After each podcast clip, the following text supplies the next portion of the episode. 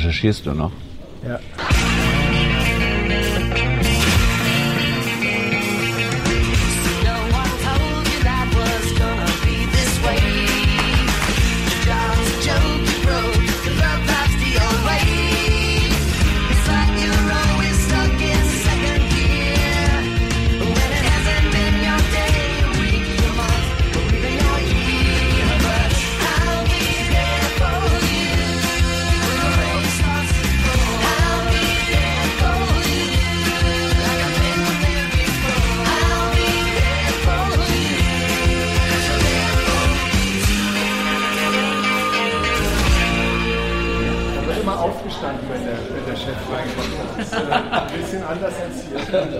Gesehen. Ich war letztens. Sind wir eigentlich sehr interessiert? Also ich hatte jetzt schon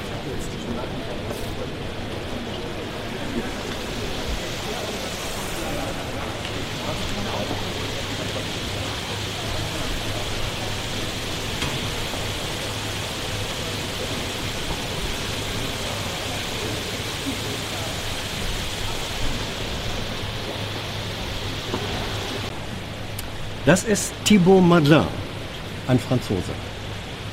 Für wen hast du gearbeitet hier? Für Les Echos, eine französische Wirtschaftstageszeitung. Da war ich äh, sechs Jahre hier Korrespondent. Und äh, ich habe gesagt, du hast gearbeitet, weil heute war dein letzter Tag. Ist die Bundespressekonferenz was Besonderes? Ja, also ist schon was sehr Besonderes. Also zumal es existiert, äh, soweit ich weiß, nur hier in Deutschland, also sonst nirgendwo in der Welt.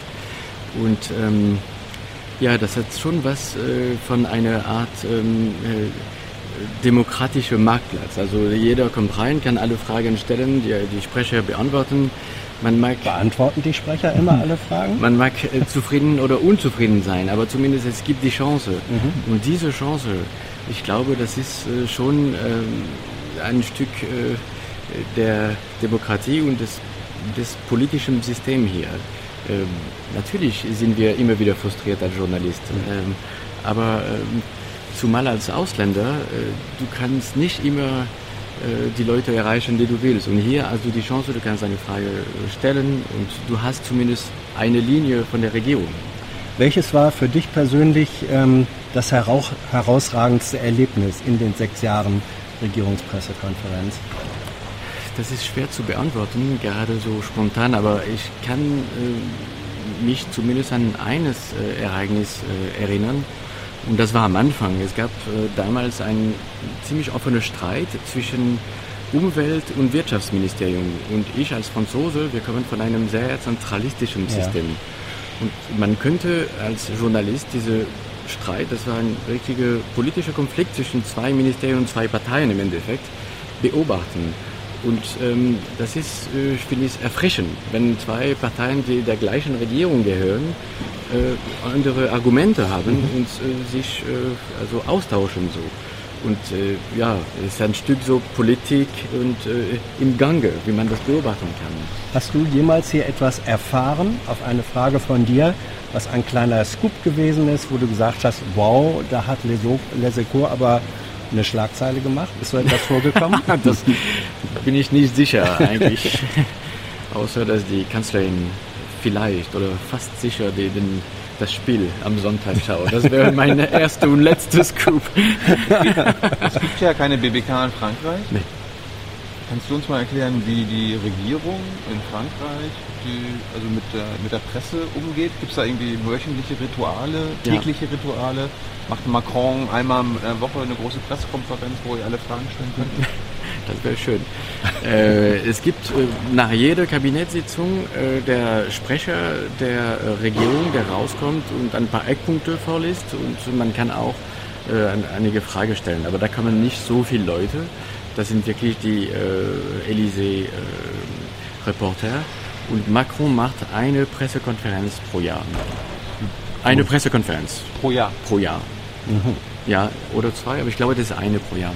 Mhm. Das ist krass. Mhm. Also Merkel macht auch eine pro Jahr. Ja, Ja, äh, aber die macht ja Ja. noch andere ja Pressekonferenzen. Ach so, nee, nee, dann macht er noch dazu natürlich Ja. die andere Presse, also wenn er äh, offizielle Besuch hat. Dann kann er, Aber für alle Journalisten macht er nur eine, wie Merkel Ja, auch hier. ja, genau. Ähm, nach deinem Eindruck, welcher von den französischen Präsidenten der letzten Jahre war eigentlich Merkel der Liebste?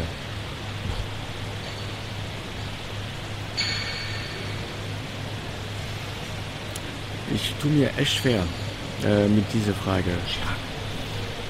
Monsieur Chirac?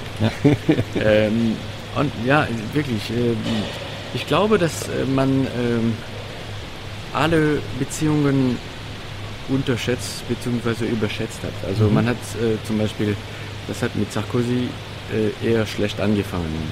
Und dann haben sie sich zusammengefunden.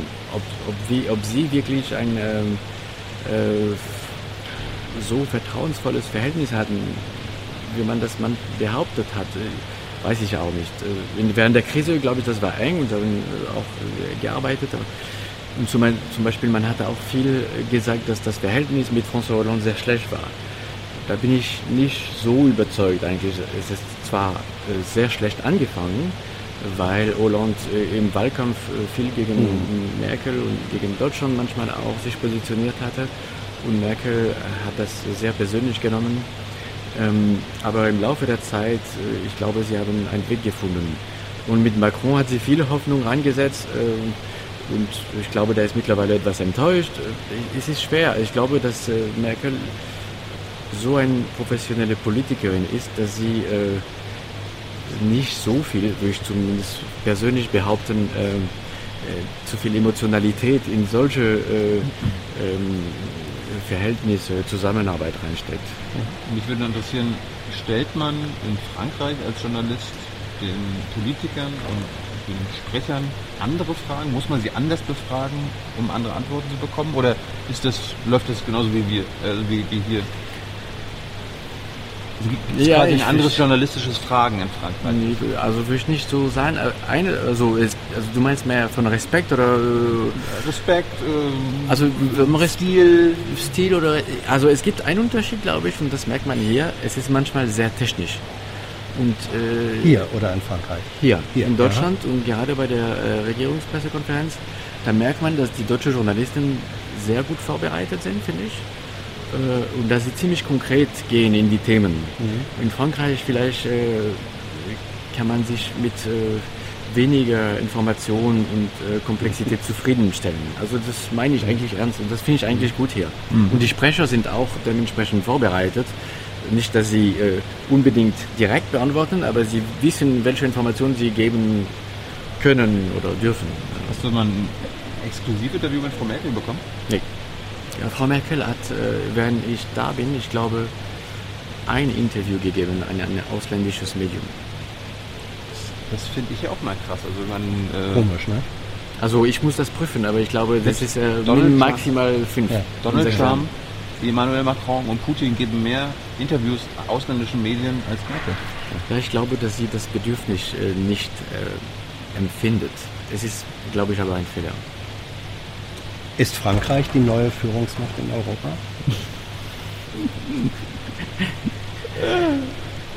Wird man in zehn Jahren sehen. Feigling.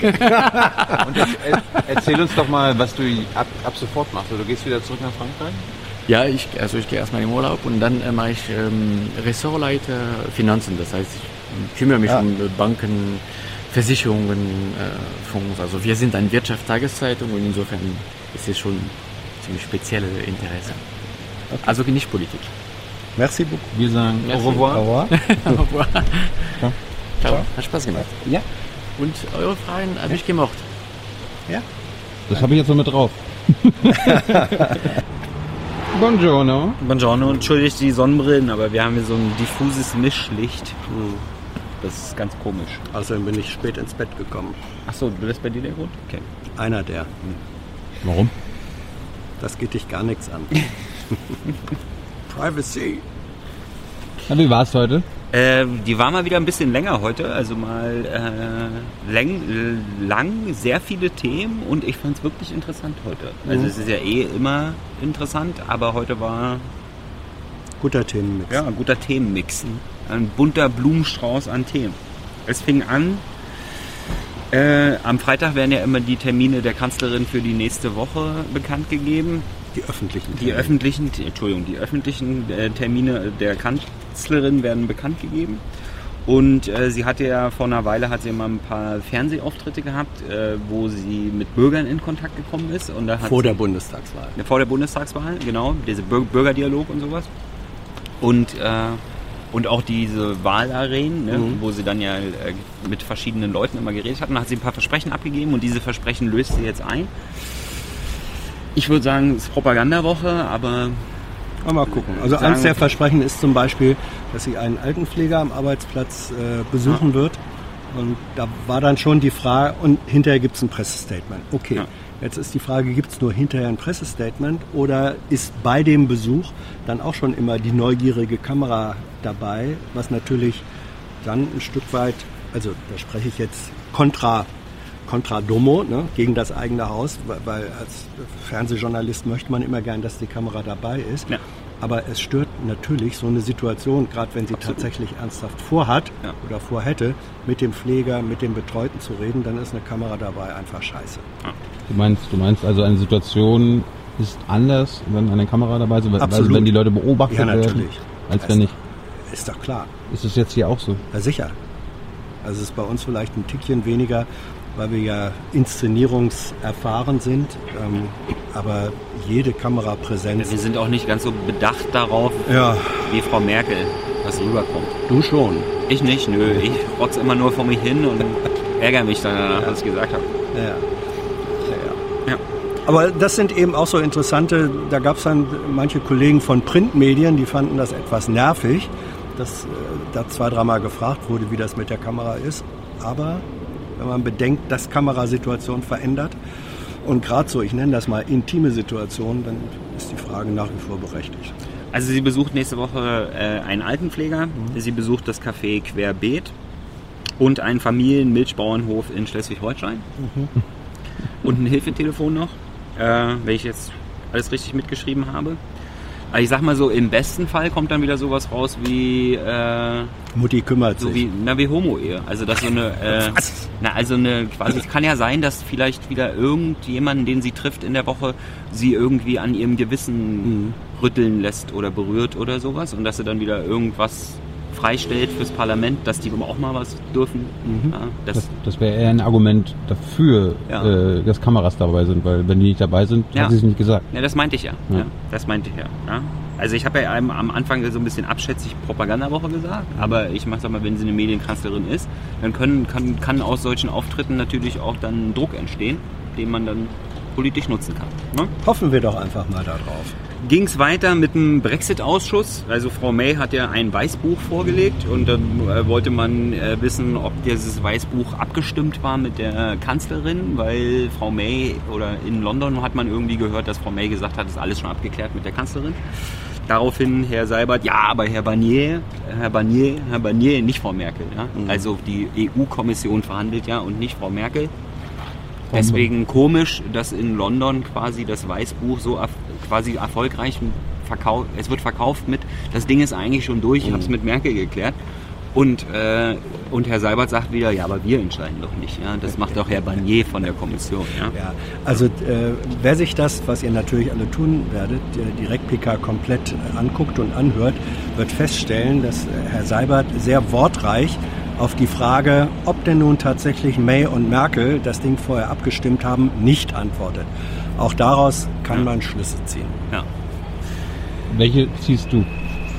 Ich würde den Schluss daraus ziehen, dass äh, Madame Merkel äh, mindestens Kenntnis hatte von den Kernpunkten dieses Papiers ähm, und dass sie vermutlich wohlwollend dazu genickt hat und Ja. äh, gesagt hat, Theresa, von mir aus läuft. Ja, aber der Punkt ist ja ein bisschen, erklär doch mal unseren Zuschauern, angenommen wir, wir nehmen an, dass es so war, dass sie das abgenickt hat, warum hat dann Theresa May, Frau Merkel, das vorher vorgelegt? Naja, weil May natürlich, ähm, May steht ja das Wasser politisch Oberkante Unterlippe, die kämpft um ihr äh, Überleben, die will jetzt ihre, ihren Soft-Brexit ähm, durchsetzen. Das geht nicht äh, ohne dass äh, Deutschland sozusagen ein Stück weit im Rahmen der EU Unterstützung äh, gibt. Deswegen hat sie natürlich das Interesse, das vorher mit, mit Merkel abzuchecken. Der, äh, das politische Risiko und das Heike ist für May in England, wenn sie das macht, bevor sie diesen Plan ähm, den, äh, dem, dem Kabinett oder dem Unterhaus vorlegt, und so war es wohl, dann fängt sie sich natürlich ähm, ziemlich viel Ärger im eigenen Laden auf. Das hat ja keiner gerne. Ne? Also, also kann, man, kann man sagen, Herr Seibert hat jetzt quasi Theresa May geschützt. Das ist eine Interpretation, die ich nicht, der ich nicht widersprechen würde. Ja, und die Bundesregierung gibt natürlich auch nie zu, ja. dass sie der Powerplayer in der EU-Kommission sind. Na, ah, nein. Nein. Ja. Das ist die EU, not the German EU. Dann ging es weiter mit äh, Trump. Ja, mhm. Es gab einen NATO-Gipfel. Allerdings. Äh, NATO oder NATO? Sehr gute Frage. NATO, habe ich gesagt. Mhm. Ja. Die anderen sagen NATO. Mhm. Äh, also es gab einen NATO-Gipfel und Herr Trump hat ja wieder rumgemeckert mit den europäischen NATO-Staaten. Mhm. Allerdings gab es ja eine Erklärung der Kanzlerin, also die können Sie ja nachlesen, ja? brauchen Sie jetzt nicht nachfragen. Also ich finde es immer unmöglich von Steffen Seibert, dass er quasi, wenn es eine Erklärung der Kanzlerin ging, gab, immer so zu tun, als wenn die Journalisten die nicht gelesen hätten. Weil ich meine, in der Regel haben die Journalisten die ja gelesen. Also kommst du so nah an mein Gesicht ran, das gefällt mir gar nicht. Äh, in der Regel haben die Journalisten das ja gelesen oder gesehen, wenn es äh, ein Video war und dann daraufhin haben sie dann eine Frage. Ja? Aber Nachfragen zu Regierungserklärungen, wo kommen wir denn da hin? Ja? Am Ende haben wir noch eine demokratische ja. Überrascht dich jetzt nicht, oder? Ja, Regierung. Naja, dann ging es weiter. Sami A., der ehemalige Leibwächter von Osama Bin Laden, wurde nach Tunesien abgeschoben. Mhm. Allerdings äh, war das Verfahren noch offen. Ja? Deswegen haben jetzt gab es da viele Fragen, ob so, wenn man jemanden in einem offenen Verfahren einfach äh, rückführt, wie das dann ja heißt, äh, ob der dann nicht ein Recht auf Rückholung hat. Also ob man den dann nicht zurückholen muss. Sowas gab es auch schon mal den Fall, weil ja das Verfahren erst zu Ende gemacht werden muss, also Rechtsstaat und sowas. Er wurde abgeschoben, obwohl ein Gericht gesagt hat, äh, nein. Ja. ja. Genau. Also es gibt noch ein offenes, anhängiges Verfahren, wie man dann sagt. Ja. War der Bundespolizeichef wieder involviert? Nein. Also das wurde uns äh, auf Nachfrage dann während der Sitzung noch nachgeliefert, ja. dass äh, Herr Roman diesmal nicht an Bord war. Was ist denn da los, Roman? Was ist denn da los, Alter? Also so wird das nichts, ja. Äh, also ich fand aber unterhaltsam, dass er erst wollten sie ja gar nichts sagen, weil äh, Abschiebungen sind ja Ländersache. Mhm. Allerdings haben sie dann doch irgendwie, ging es dann doch irgendwie fast eine Viertelstunde, 20 Minuten zu dem Thema. Also das ist dann wieder ein gutes Zeichen, dass eben nicht alles sauber lief. Ja? Weil wenn einfach alles nur sauber abgelaufen wäre, dann hätten sie gesagt Ländersache und die Journalisten hätten gesagt, ja okay. Aber ne? Es ging weiter, also geht das weiter. Es geht weiter. Dann ging es weiter zum Asyllagebericht Afghanistan. Also es geht da um das Mysterium Kabinettssitzung. Ja, mhm. Wer hat denn nun im Kabinett im Endeffekt die Entscheidung forciert, dass wieder ohne Einschränkung zurück nach Afghanistan abgeschoben werden darf? Mhm. Der schwarze Peter liegt dort im Moment beim Auswärtigen Amt. Mindestens teilweise. Mindestens teilweise. Erklär uns doch mal die Sachlage. Ah, haben wir doch beim letzten Mal schon drüber ja, Also die Sachlage ist die, dass äh, im Kabinett offenbar, und das wurde durch eine Nachlieferung äh, an uns Journalisten klargemacht, am 6.6. im Kabinett das Auswärtige Amt eine neue Sicherheitseinschätzung für Afghanistan abgegeben hat. Die deutsche Botschaft in Kabul ist wieder voll betriebsbereit. Und deswegen ähm, sind eben die Einschränkungen bei den, ähm, gibt es keine Gründe mehr für die Einschränkung bei den äh, Abschiebungen. So. Ähm, und die große Frage war, war es tatsächlich so, wie es in dieser Nachreichung vom Text her man den Eindruck haben musste, dass das Auswärtige Amt von sich aus erklärt hat und damit entfallen die ähm, Gründe für die Einschränkung oder ob das eigentlich nur so eine Art Konsequenz war. Ähm, und wenn es so war wie im, wie im Text formuliert, dann hat in der Tat das Auswärtige Amt mit dem äh, schwarzen Peter. Dazu wollte sich aber weder das Auswärtige Amt äußern, noch Steffen Seibert. Also vielleicht denken die nochmal nach, ob sie den schwarzen Peter bei sich haben wollen. Mal sehen. Ich meine, Steffen war ja dabei. Er war an dabei. Dem Tag. Ja, ja, er war. In der Kabinettssitzung. Ja, du hast ihn ja gefragt. Er war dabei. Er äh, möchte aber kein Wortprotokoll der Kabinettssitzung äh, dir überlassen oder anderen Journalisten. Ja, das ist ja das letzte Mysterium unserer Regierung. Ja. Die Kabinettssitzung. Ja. Ja. Wo man dann auch, egal wie nah man an, dem, an der Macht dran ist als Journalist, man kommt nicht in diese Kabinettssitzung mit rein. Da muss man dann schon die Seiten wechseln. Muss man dann vom Journalisten zum Regierungssprecher werden, dann darf man auch mit rein in die Kabinettssitzung. Wäre dir der Preis nicht zu hoch? Ach nö, ich kann mit Mysterien leben. Ich muss mir nicht alle Fragen beantworten. Ja, das eben, das meine ich ja. Also du würdest das. Ich, ich halte das aus, bin da nicht Ja. so schwach, dass ich dem nachgebe. Dann, dann ging es dann ging's weiter NSU-Komplex. Äh, und zwar um den Sachverhalt, dass es auf der einen Seite Geheimhaltungsfristen für Verfassungsschutzakten gibt, auf der anderen Seite ein Versprechen der Regierung, rückhaltslos aufzuklären. Und dann steht jetzt so die Frage im Raum, ob 120 Jahre Verschlusssache nicht irgendwie dem Ziel, rückhaltlos aufzuklären, im Weg stehen. Vor allem frühzeitiges Aktenschreddern. Ja, das, das hat man ja beim, da haben wir schon beim letzten Mal ordentlich zu Da gibt es ja ausgeholt. Moratorium jetzt. Ja. Und sonst gab es noch andere Fragen dazu? Nee, zum NSU-Komplex nicht. Nee. Ich habe ja gefragt, ob äh, die Aussage der Kanzlerin damals ein Fehler war. Ja, das hat er doch gerade. Ja, da haben wir ja hat- hat Tyler ich, habe den, ich habe das Spannungsfeld beschrieben, um das, dass ich, dass man in der, in der, Re- in der Regierungspressekonferenz äh, betrachten kann. Ja. Tilo hat natürlich an der Erzeugung dieses Spannungsfeldes mitgearbeitet und auch sehr, sehr unterhaltsam. Äh, weiter ging's, dann kamen wir nochmal zurück zu Trump, weil, aber nicht wegen Trump, sondern wegen Haushaltsplanung. Ob denn die NATO-Quote von 1,5 Prozent des Bruttoinlandsprodukts bis 2024 schon in den Haushaltsplanungen mit drin sind. Dann äh, fand ich sehr unterhaltsam, dass man mal die Diskussion losging, dass wenn man die Verteidigungsausgaben am Bruttosozialprodukt oder Bruttoinlandsprodukt offiziell äh, festmacht, äh, ob man dann nicht, wenn das Bruttoinlandsprodukt sinkt, eigentlich die Rüstungsausgaben wieder minimieren müsste. Ja. Da kam so ein klassisches, wir steigern das Bruttosozialprodukt von Herrn Seibert. Ja, also ein anderes, es gibt nur ein, es gibt nur einen Weg im Denken der Bundesregierung, das Bruttosozialinlandsprodukt steigt. Wo, wobei, wobei da eine Aber gewisse selbst Form von sinken würde. Sprachwitz hatte. Ne? Ja, natürlich. Und das war sagte, definitiv seine. Antwort war ja, arithmetisch haben Sie recht.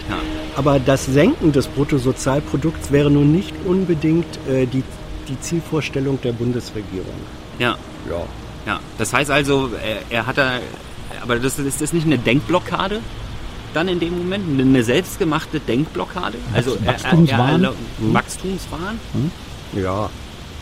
Naja, ist ja, ist ja egal. Also in der, in, der, ich auch. in der, in der Biologie gibt es ja auch nur eine Sache, die unkontrolliert ständig rumwächst. Krebs, ne? Aber und, Und Löwenzahn. Lö- Krebs und Löwenzahn. ja, unser Geschäftsmodell. äh, weiter ging es mit Griechenland. Da ist jetzt leider die Auszahlung der nächsten schon bewilligten Tranche äh, fraglich, denn der Haushaltsausschuss des Bundestags muss noch mal ran, weil die Griechen, die sind ja jetzt nicht mehr souverän für immer, also für den Rest ihres Lebens dürfen die jetzt immer alles, was sie irgendwie im Etat, im Haushalt machen, irgendwie mit den Gläubigern abstimmen. Ja, das heißt also, Jetzt wollten sie zum Beispiel auf den Inseln, die besonders von der, ähm, äh, wo die Lager sind für die Geflüchteten, also wo diese Erstauffanglager sind, da, gibt, da wollten sie jetzt nicht die Situation der Bevölkerung noch mehr verschlimmern, indem sie dort die Mehrwertsteuer, die Umsatzsteuer extrem hö- erhöhen, wie es eigentlich gewollt war. Und haben gesagt, naja, pass auf, wir lassen auf den Inseln, machen wir eine Ausnahme, weil die sind extrem belastet und dafür sparen wir ein bisschen Geld bei den Rüstungsausgaben. Aber ja. Und das geht anscheinend gar nicht. Ja?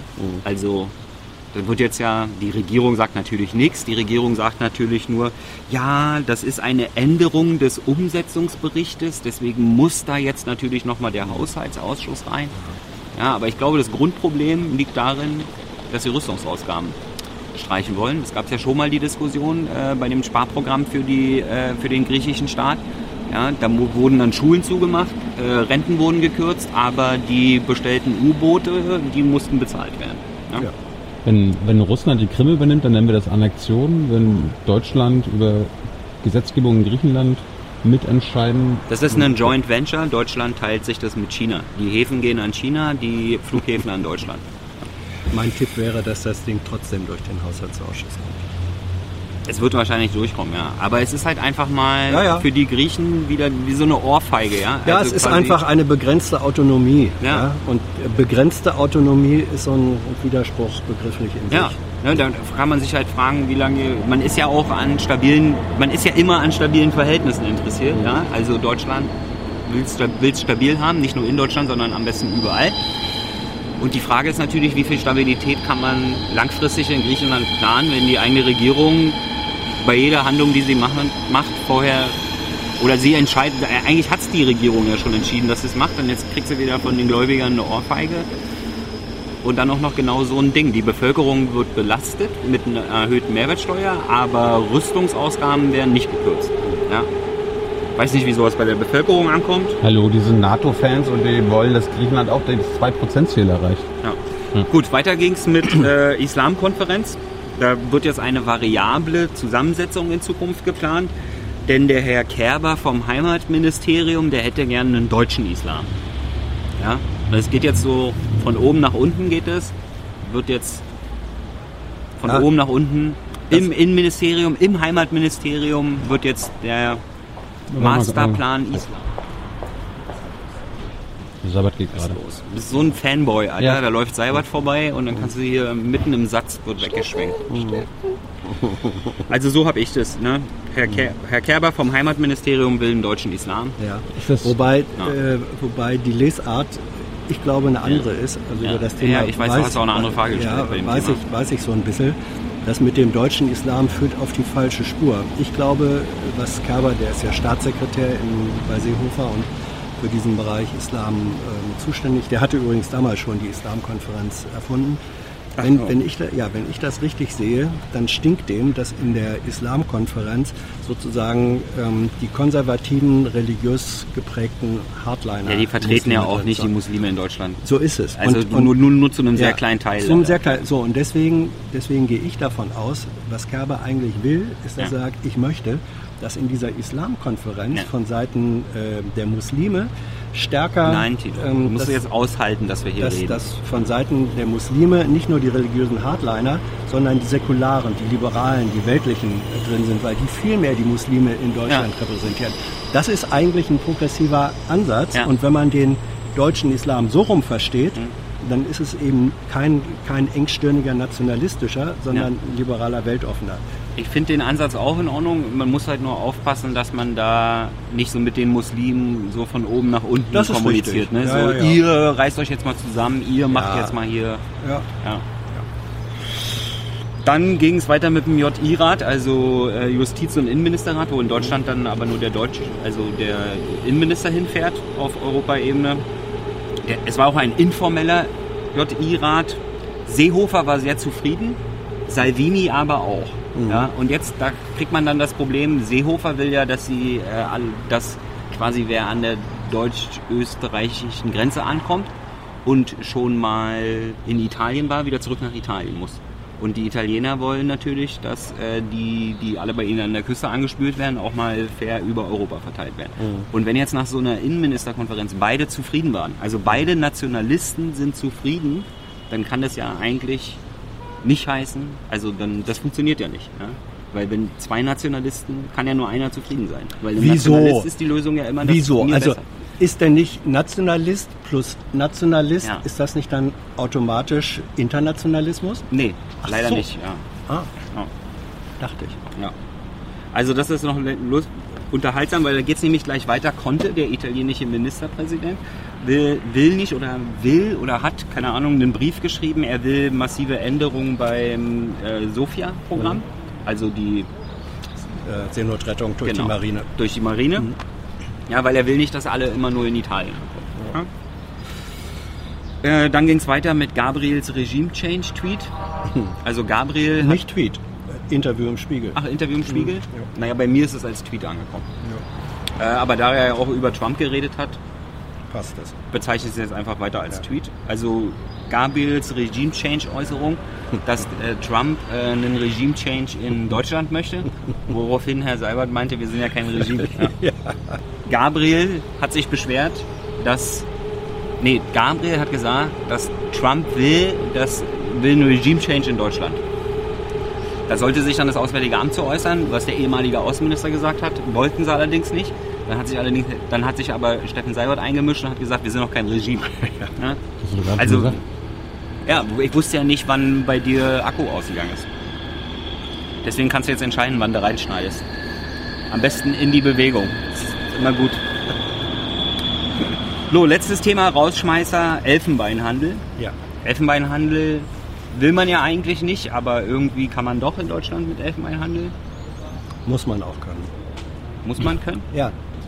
Also, was man zu Recht verbieten will, äh, ist den Handel mit sozusagen frischem Elfenbein, weil das einfach die Wilderer in Afrika Ja. äh, ja unterstützt. Ja. Aber es gibt natürlich zum Beispiel kunsthandwerkliche Gegenstände, die äh, Kannen oder sowas, die haben äh, Griffe aus Elfenbein. Das wurde vor 150 Jahren gemacht. Wenn du jetzt sagen würdest, wir verbieten generell jeden Handel mit Elfenbein, dann dürftest du zum Beispiel solche Dinger nicht mehr. Äh, Frage rein- klang aber so, als wenn er das verbieten will, pauschal. ja, aber, aber das ist. Äh, Ich habe politische Forderungen, die Ja. im Raum stehen, aufgenommen. Von- von du daher, hast in dem Moment, in, in der Dynamik Ja. der Pressekonferenz hast du die Frage gestellt. Du machst die Kollegen auch immer persönlich haftbar für ihre Fragen, deswegen kann ich dich auch persönlich und Gerne. faktisch, faktisch Ja. ist es so, es gibt das Washingtoner Artenschutzabkommen, Ja. das auch Deutschland unterzeichnet hat, das genau versucht, diese Unterscheidung zu machen, dass Ja. man sagt, Elfenbein darf nur gehandelt werden, wenn eine solche Unbedenklichkeitsbescheinigung, CITES heißt die, vorliegt, die nämlich sagt, sorry Leute, dieses Elfenbein wurde vor 100 Jahren Ja. äh, zu der Kanne verarbeitet, Ja, darf gehandelt verstehe. werden. Nur dann, äh, das ist jetzt schon die Regel, aber es wird trotzdem da, daran vorbei immer noch geschmuggelt und die Aufgabe ist jetzt zu sagen, wie setzen wir da die Grenzen und Kontrollen noch enger, weil dieser Elfenbeinhandel, das ist also der, Und was war da Schmuggel- jetzt Tilos Problem? Also warum hat er diese Forderung aus dem politischen Bereich eingebracht? Das musst du ihn fragen, er hat doch die Frage gestellt. Ja. Willst du das erklären? Also, Ich habe es ja in der Frage in der Replika erklärt, kann man dann ja hören. so, der Tilo ist echt ganz schön kamera-avers hier im Ja. Regierungstagebuch. Ne? Ja. Ja. Ja. Gut. Aber kameraaffin ist er auch nicht. Ja. Er guckt ja immer uns an und nicht auf die Kamera und nicht auf den Bildschirm. Ja. Deswegen wackelt es auch die ganze Zeit. Das Bild war jetzt ein relativ langes Rektagebuch. Ne? Ja, dafür ist das die- sozusagen da- Vorrats, äh, ist das schon Vorratshaltung? Ja, guckt in Häppchen, weil die nächsten 14 Tage gibt es keins. Mhm. Ich mache Urlaub. Ich brauche eine Auszeit, ich kann nicht mehr. Du machst den Seibert, ne? Mit dem kann ich nicht mehr zusammenarbeiten. Nö, einfach, das war langfristig so geplant. Hat Mhm. jetzt auch nichts mit, hat auch nichts damit zu tun, dass ich einfach nicht mehr hier aushalte wegen Horst. Äh, Wegen Ja. Ja, auf jeden Fall nehme ich meinen Pass mit. Keine Ahnung, was in 14 Tagen passieren kann, dass ich auch wieder reinkomme. Ne? Ja. Das heißt aber nicht, dass es keine jungen Naiv-Videos geben wird. Zum Beispiel am Sonntag gibt es eine neue Folge mit Simone Lange von der SPD, äh, darauf mit Claudia Kempfert. Und zwischendurch wird es auch nochmal Berichte von meinen Abenteuern geben. Oh, Magst du nochmal, äh, nähert sich ja langsam der Termin, was am 20. August sagen? gerne. 20. August im Basecamp äh, in Berlin, 20 Uhr? Ich glaube 20 Uhr, ne? Gibt es ein... Ist Weiß es- nicht genau. Äh, gut, genau, Abends. Zeitpunkt für, äh, abends jedenfalls. Also um, um 8 seid ihr zu spät, sagen wir es so. Vermutlich. Also äh, ein Forum, ein Demok eine Demokratiewerkstatt, das ist das Nicht mehr Grün Forum. Ähm, da sind herzlich eingeladen, entweder leiblich zu erscheinen äh, oder auch Fragen, Anmerkungen ähm, übers Netz vorher einzu Die reinzureichen. Leute sollen kommen. Ja klar, am besten sollen sie, ja ja, so am besten kommen, denn da werden die beiden Grünen Vorsitzende, Frau Baerbock und Herr Habeck, äh, werden da sein die ganze Zeit. Und wir hoffen ähm, auf einen ziemlich mund, einen munteren Diskurs. Ja. Äh, sind die Grünen noch grün oder warum vielleicht doch nicht mehr? Oder wie sieht das neue Grün aus? Also Also man kann die Grünen direkt fragen, warum man Ja. denn die Grünen wählen sollte. ja, die beiden, mindestens die beiden grünen Chefs, Chefinnen. Ja, oder ihnen aber sagen, warum, warum die Leute nie wieder grün wählen. Und Ja. dann sollen sie darauf reagieren. Ja, wie auch immer. Ja, ist also alles klar. was, alles, was Zweifel am grünen Grün hat, ist herzlich willkommen. 20. August, Berlin, Basecamp. Ansonsten der Hinweis, Junge Naiv gibt es nur durch eure Unterstützung. Wird gerade eingeblendet. Schöne Auszeit. Wir sind bald wieder da. Letzte Worte?